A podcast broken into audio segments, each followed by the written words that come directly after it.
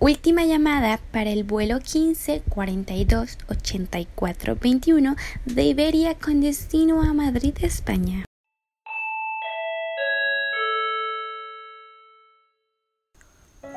Para escuchar este llamado de avión, tuvo que pasar mucho tiempo, poner mucho esfuerzo, dedicación y corazón, sobre todo mucho corazón, por parte de un grupo de 20 hombres salvadoreños cuya única misión era enorgullecer a todo un país haciendo lo que más les gusta, jugar fútbol. El viaje no comenzó en 1982, comenzó 730 días antes, concretamente en agosto de 1980, en la ciudad de Panamá. La primera prueba fueron las eliminatorias centroamericanas, que sirvieron más que todo para demostrar el poderío de la selección a comparación de otros países del área. Sin embargo, todos sabían que el principal obstáculo era la eliminatoria con CACAF. En este último escalón no iba a ser nada sencillo. Habían rivales un poco más accesibles de vencer, como Haití, hasta lo más duro de vencer como México o incluso Canadá. Uno de los partidos más significativos de la historia del fútbol salvadoreño iba a ser específicamente contra una de estas dos selecciones, precisamente con el gigante de la CONCACAF, México, del gran Hugo Sánchez. Este encuentro se puede definir como un partido especial para un momento especial. El Salvador logró ganar a una selección mexicana que simplemente salió sorprendida por el gran nivel demostrado por el combinado nacional. Carlos Roberto Castillo, experto en fútbol salvadoreño, asegura que no hubo margen de respuesta por parte de la selección tricolor para las diabluras de Jorge Mágico González, ni mucho menos para las grandes atajadas del portero Luis Ricardo Mora, quien logró convertirse en héroe nacional ese día, siendo pieza fundamental para la clasificación a dicho mundial. El delantero Ever Hernández seguramente anotó el gol más importante en su vida y el más significativo para varios salvadoreños. Luego de este histórico pase al Mundial de España 1982, vinieron diferentes tipos de amistosos para encarar de la mejor forma esta gran cita. El objetivo era claro, había que construir un grupo de jugadores preparados para este torneo y a la vez recolectar los fondos necesarios para poder realizar el viaje hacia el país ibérico. Sin embargo, esto último no se logró y el dinero no fue suficiente para que los 22 seleccionados viajaran a la competencia. Solamente fueron 20 jugadores. Norberto Hueso, ex seleccionado nacional del proceso hacia España 1982, recuerda que después de tantos problemas federativos como la falta de pagos y con menos de una semana para ir a España, los jugadores seleccionados encararon la principal misión, el Mundial. Así como decía Plácido Domingo, los grandes del balón se vienen a enfrentar. En la canción oficial del torneo titulada El Mundial. El camino para El Salvador iba a ser ese, lleno de grandes. Al combinado azul y blanco le tocó contra la temible Hungría, la subcampeona de Europa, Bélgica, y por último la Argentina, de un mítico joven llamado Diego Armando Maradona.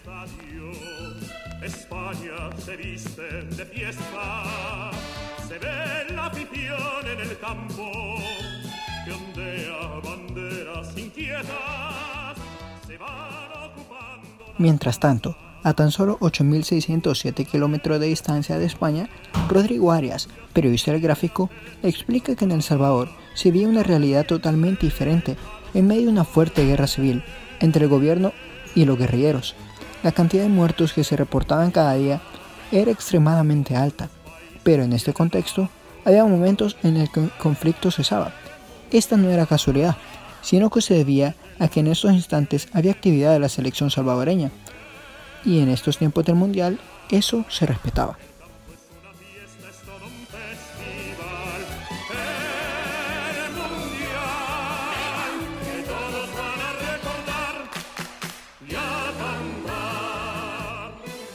Mientras tanto, en Elche, España, se jugó el primer partido de la selección nacional del Salvador, ante Hungría.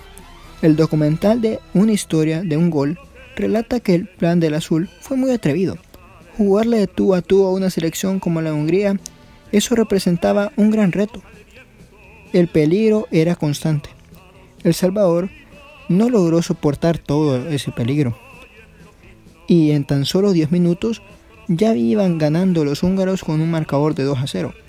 El encuentro transcurrió y los goles no paraban, hasta que en minuto 63 de la segunda parte, con un 5 a 0 a favor de Hungría, parte del corazón de muchos salvadoreños se paralizó.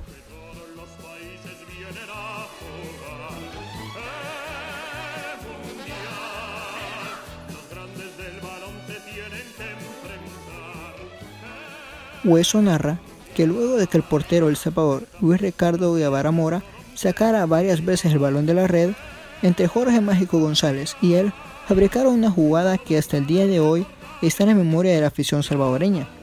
Después de una gran movida de González, el balón llegó a Hueso y este realizó un pase quirúrgico que le dio el cuero a Luis Pérez Zapata, que no dudó en ningún momento, disparó y pudo vencer al arco del meta húngaro, Ferenc Mesaros para poder por fin gritar el grito sagrado, el grito del gol.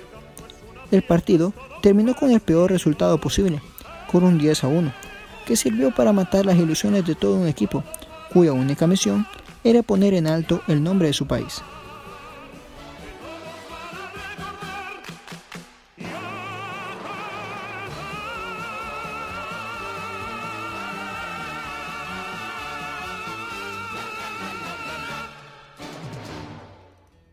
Después de la dolorosa derrota ante Hungría, les tocó enfrentar a Bélgica, que se llevó los tres puntos con un marcador ajustado de 1 a 0.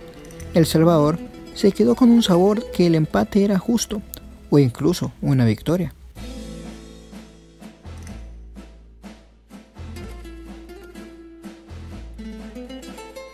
Faltaba un partido, pero no era un partido cualquiera, era ante la campeona del mundo, una de las candidatas a adjudicarse el campeonato mundial de ese año, Argentina.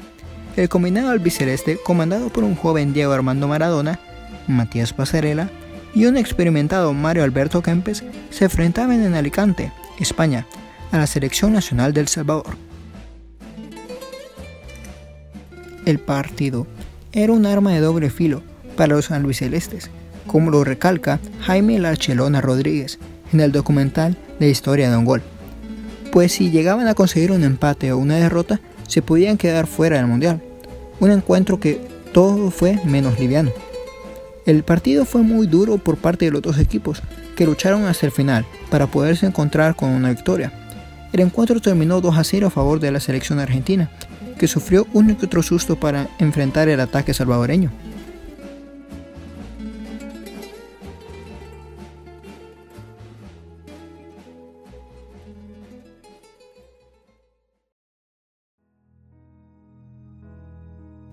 El impacto del primer partido fue sumamente fuerte para la población salvadoreña, que nunca logró sobreponerse totalmente de un marcador de esa índole.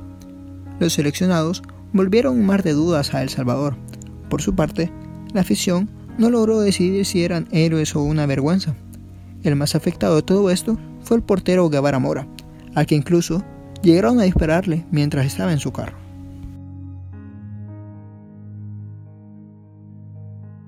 Los años pasaron, 38 años para ser exactos, y en todo este tiempo la selecta mayor no ha logrado volver a una cita mundialista. Finalmente, la afición salvadoreña se puso de acuerdo y tras todo lo sufrido, esos 20 grandes jugadores salvadoreños son parte de la historia nacional, pues son considerados unos héroes para el fútbol salvadoreño.